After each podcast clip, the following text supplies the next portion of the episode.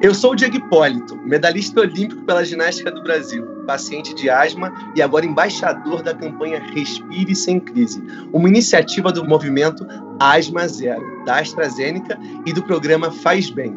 Convido você, junto comigo, a aprender mais sobre a asma para eliminar os sintomas limitantes da doença, respirar e viver de uma forma mais saudável e plena. Acesse programafazbem.com.br e faça parte desse movimento.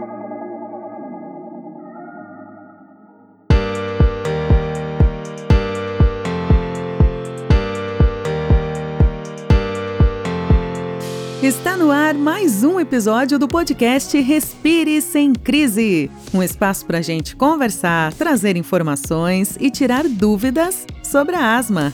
Seja muito bem-vindo! E eu já vou começar perguntando para você, ouvinte: você cuida bem da sua asma? A sua asma está controlada? É, se você ficou em dúvida ou não tem muita certeza do que é a asma não controlada, pode ficar por aqui hoje que a doutora Angela Ronda, pneumologista da Unifesp e líder de programas educacionais da Fundação ProAR, já está aqui do meu lado, preparada para esclarecer tudo para gente, não é, doutora? Com certeza. Olá a todos que nos ouvem.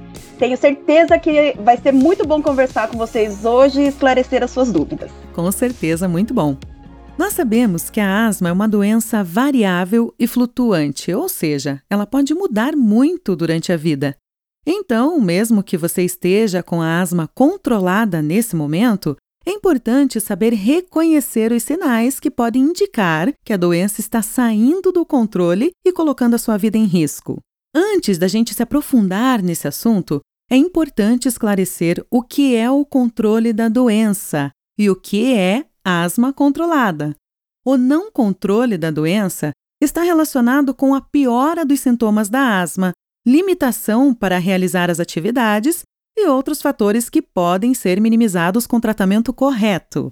O objetivo do tratamento é alcançar o melhor controle com a menor dose de medicação independente da gravidade da doença, conforme prescrição médica.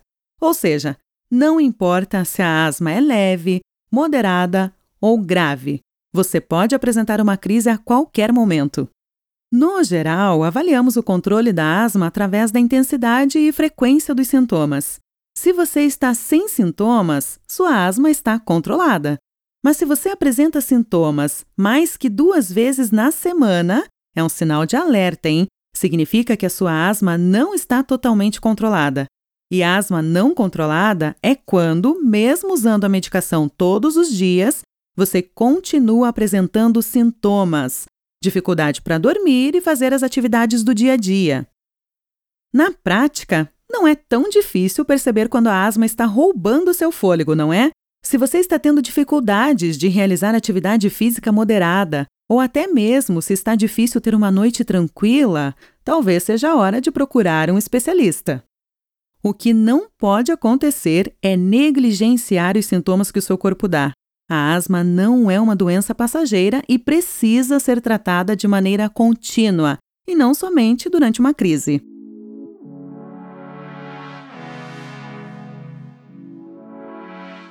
Doutora, vamos relembrar o que acontece no corpo durante uma crise de asma? Vamos sim. Eu gostaria de começar reforçando alguns conceitos que são super importantes sobre a asma. A asma é uma doença inflamatória e crônica. Então, a causa de base é uma inflamação. E por ser crônica, é uma doença que não tem cura. Então, o que quer dizer isso, né? Ela não tem cura, mas graças a Deus tem tratamento, tá bom, gente? É como a pressão alta e como a diabetes. Mesmo que você não tenha o sintoma, existe ali a inflamação de base e você precisa tratar a asma todos os dias e não só na crise. Por isso, os pacientes precisam usar a medicação anti-inflamatória e não só o broncodilatador nas crises, tá? Não é só, só o broncodilatador que você deve usar todos os dias. Como assim, doutora Ângela? Então, deixa eu te explicar melhor. Vamos lá. A asma, pela inflamação, causa uma obstrução. É um fechamento da via respiratória. Por isso, precisamos tratar com anti-inflamatório para manter desinflamada e aberta essa via. E também um broncodilatador na hora das crises.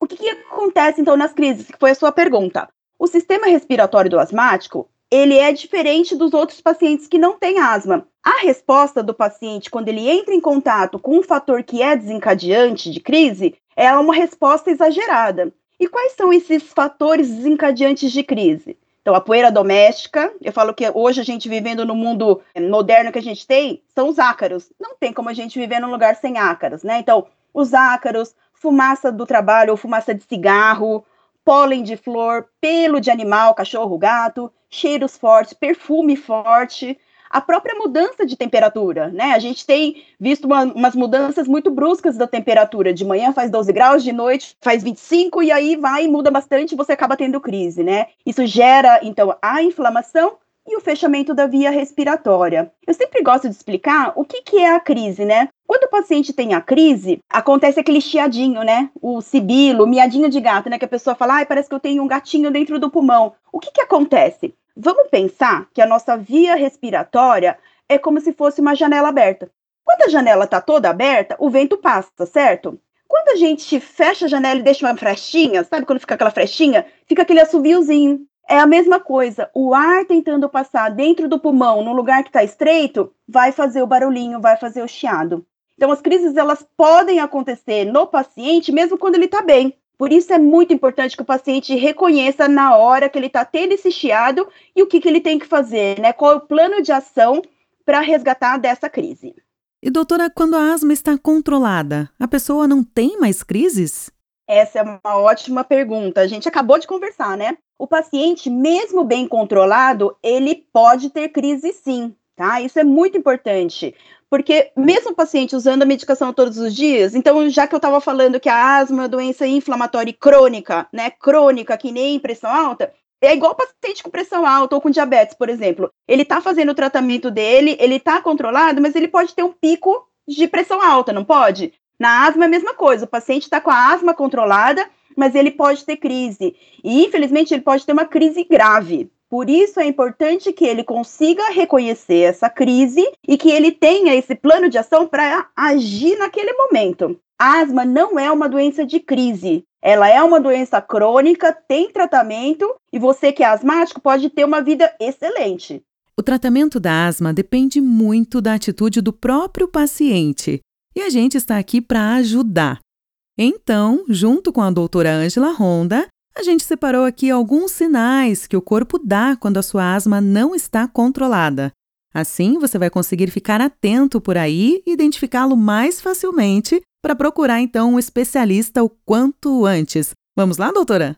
Com certeza, vamos lá. Como eu falei para vocês que é muito importante identificar uma crise, então como que, que é uma crise? A crise ela acontece e aparece em forma de chiado, que é isso que eu acabei de explicar para vocês, né? O chiadinho, aquele miadinho de gato que fica no pulmão, aquele barulhinho do pulmão. Tosse, que pode ser uma tosse seca ou com catarro a falta de ar e uma sensação de aperto no peito. Os pacientes falam, ai, nossa, a impressão que dá é que tem um elefante sentado no meu peito, né? Então, isso é uma crise. E como ela está aparecendo para vocês, é muito importante. Então, por exemplo, muitas vezes na semana, você sente isso várias vezes na semana, você acorda de noite por causa da falta de ar, né? Então, você está dormindo, de repente você acorda com aquele chiado, com tosse, e aí você precisa usar sua medicação você precisa usar muito a sua medicação de resgate, né? A medicação de alívio, sabe a bombinha de broncodilatador? Você tem que usar muito. Outro sinal, tá atrapalhando o seu dia a dia? Ai, não consigo,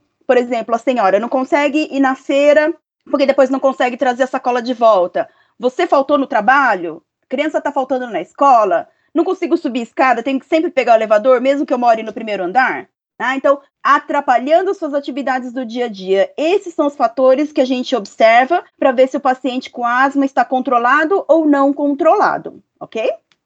Outra coisa importante que você precisa avaliar é o risco de crises futuras e se a função pulmonar está prejudicada. Doutora, como o paciente pode fazer isso?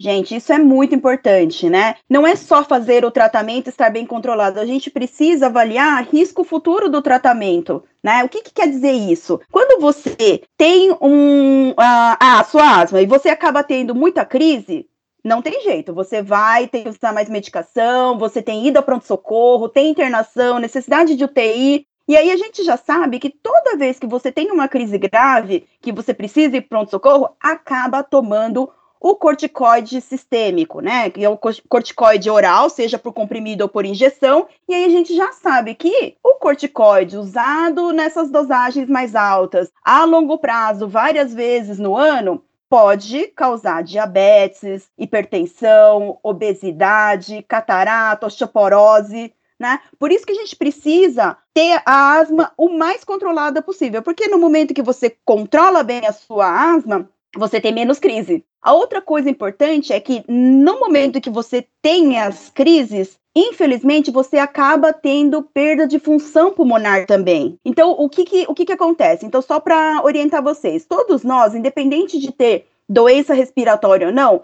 a partir dos 40 anos de idade, a gente começa a perder capacidade respiratória. Se você tiver crise, né, então seja ali na infância, adolescência, vida adulta ou depois, você perde mais capacidade pulmonar, você perde função pulmonar. Então, a função pulmonar também é importante. E isso o seu médico pode avaliar, tá? Por um exame chamado espirometria ou prova de função pulmonar, que você precisa fazer pelo menos uma vez no ano. Né, para fazer esse acompanhamento. Então, isso é muito importante. Evitar a crise, por exemplo, nas crianças e adolescentes é muito importante. Né? Acabei de falar que cada crise que você tem você tem perda da função respiratória, é, outra orientação, outra informação para vocês é que o nosso pulmão começa a funcionar a partir do momento que a gente nasce.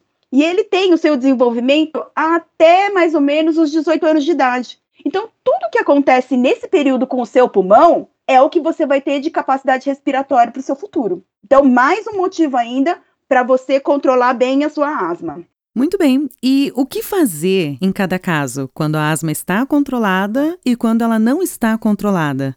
Bom, na asma controlada, sempre manter a medicação inalatória. Então, o que a gente está falando, e parece que eu estou sendo repetitiva, né? E na verdade isso faz parte, que é para você não esquecer que a asma é uma doença inflamatória e crônica e você tem que usar sua medicação todos os dias. E aí, a medicação é uma medicação inalatória. Diferente de outras doenças em que você toma um comprimidinho, toma água e pronto, a medicação inalatória, você tem que fazer a técnica inalatória correta. Não é só ter o remédio certo na mão, é usar o remédio do jeito certo, tá? Então, isso é muito importante que você saiba se sua medicação é em spray ou se ele é em pozinho, né? Você precisa saber como você tem que usar a sua medicação inalatória. Tá? Você pode olhar isso na bula do seu remédio, você consegue ver, e a gente tem vários tutoriais aí também mostrando como que você deve usar a medicação da forma correta. Então, a técnica inalatória é muito importante. Então, quando você for para a sua próxima consulta com seu médico, pergunte para ele, leva a sua, a sua medicação e veja se você está usando direitinho. Pede para ele ver se você está usando a sua medicação direitinho. Outro ponto importante é o controle dos fatores que desencadeiam a crise. Então, lembra que eu falei da poeira, do ácaro, da fumaça? Então, é muito importante que você tenha controle desses fatores desencadeantes. Então, a limpeza da casa, a limpeza do seu quarto. O quarto do asmático, eu falo que é o lugar sagrado da casa. Porque quando a gente dorme, a gente fica bastante tempo dentro desse ambiente. Então, o quarto é muito importante. Então, a poeira do quarto, né? Evitar cheiros fortes e fumaça. O tabagismo, né? Acho que fumar para ninguém. Para o asmático, então, menos ainda, certo? evitar também conversar, se eventualmente você mora com alguém que fuma, pedir para essa pessoa fumar lá fora, né? Porque isso é ruim para você. Além disso, existe o controle dos fatores desencadeantes que são próprios da gente, não do ambiente, mas que são próprios da gente. Por exemplo, obesidade. Obesidade, a gente já sabe que é uma doença inflamatória, né? E é uma doença inflamatória do corpo inteiro. Então, acaba sendo difícil realmente de controlar a asma. Outro fator, refluxo gastroesofágico. Então, aquele refluxo que sobe do estômago ali. Aí vocês vão falar, nossa, Trângelo, o que, que tem a ver o estômago com o pulmão? Então, eu vou explicar para vocês. A gente tem o canal da alimentação muito próximo do canal da respiração aqui na garganta, que é o esôfago e a traqueia. Então, quando o ácido sobe do estômago pelo esôfago, que é o canal da alimentação, algumas gotículas podem cair ali na traqueia, que é o canal da respiração e aí acaba inflamando o pulmão. Então, se você tem refluxo, precisa tratar o refluxo também para controlar melhor a sua asma. E por último, e mais importante, é a rinite alérgica.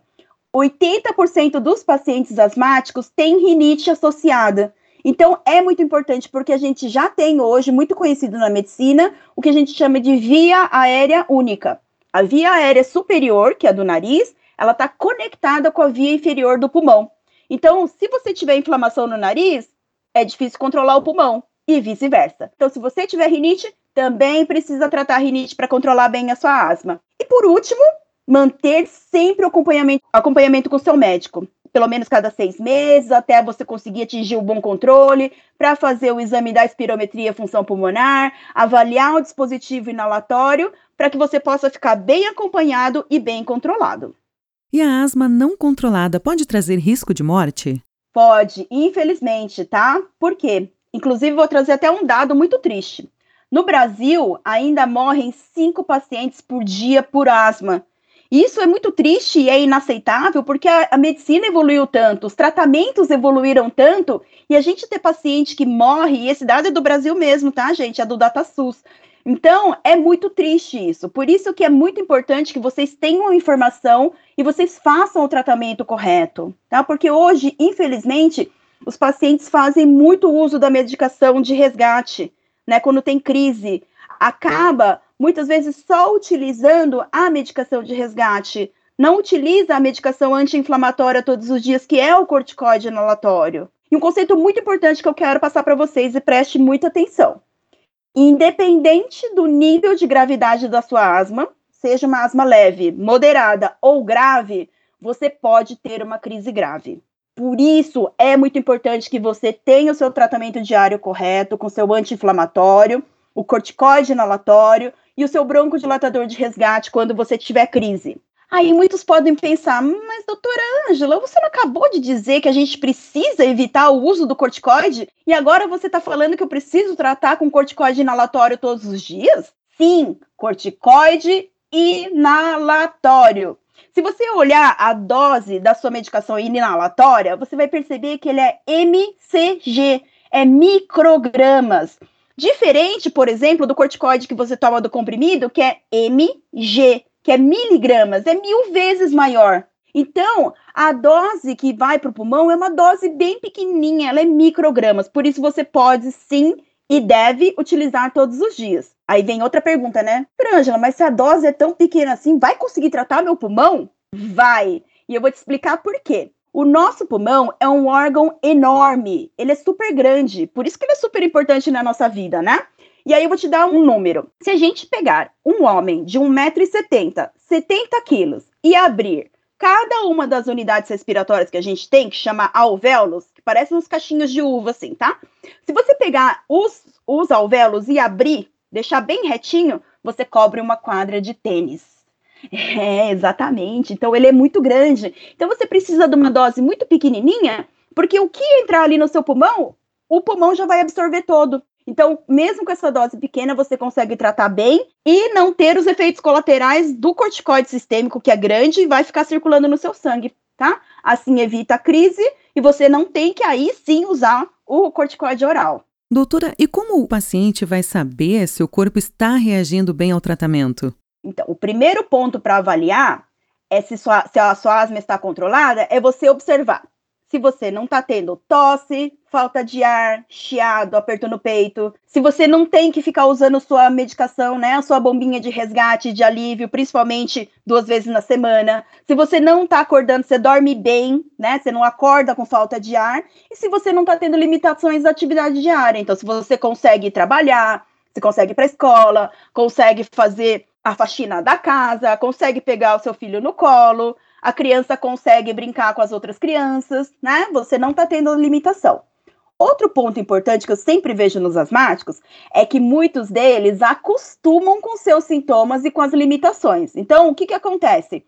A, a pessoa não, não consegue ali, inclusive, por exemplo, jogar futebol, ela começa a achar que, ah, tá bom, não consigo, então vou jogar no gol. Ela acha que o gol tá tudo bem, tá? Então, isso é muito importante você observar. Eu tive até um caso de um paciente que foi exatamente isso do gol. Ele tinha, estava descompensado, começou o tratamento, ficou bem. Ele falou: Não, tô ótimo, doutor, eu voltei a jogar futebol. Aí eu perguntei para ele: Mas você tá jogando futebol em que posição? Ele falou: Ah, eu tô no gol.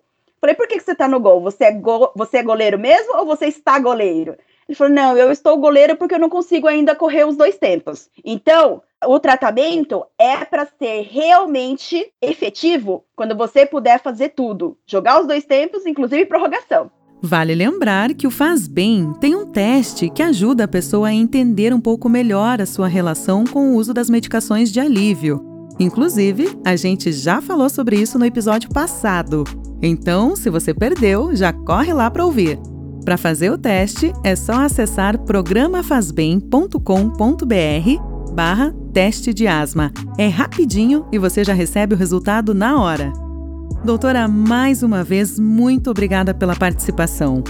Eu que agradeço a oportunidade de estar aqui com você e seus ouvintes para que mais pacientes asmáticos sejam diagnosticados e sejam tratados adequadamente. Asma é uma doença inflamatória e crônica, mas tem tratamento e o paciente pode ter uma vida excelente.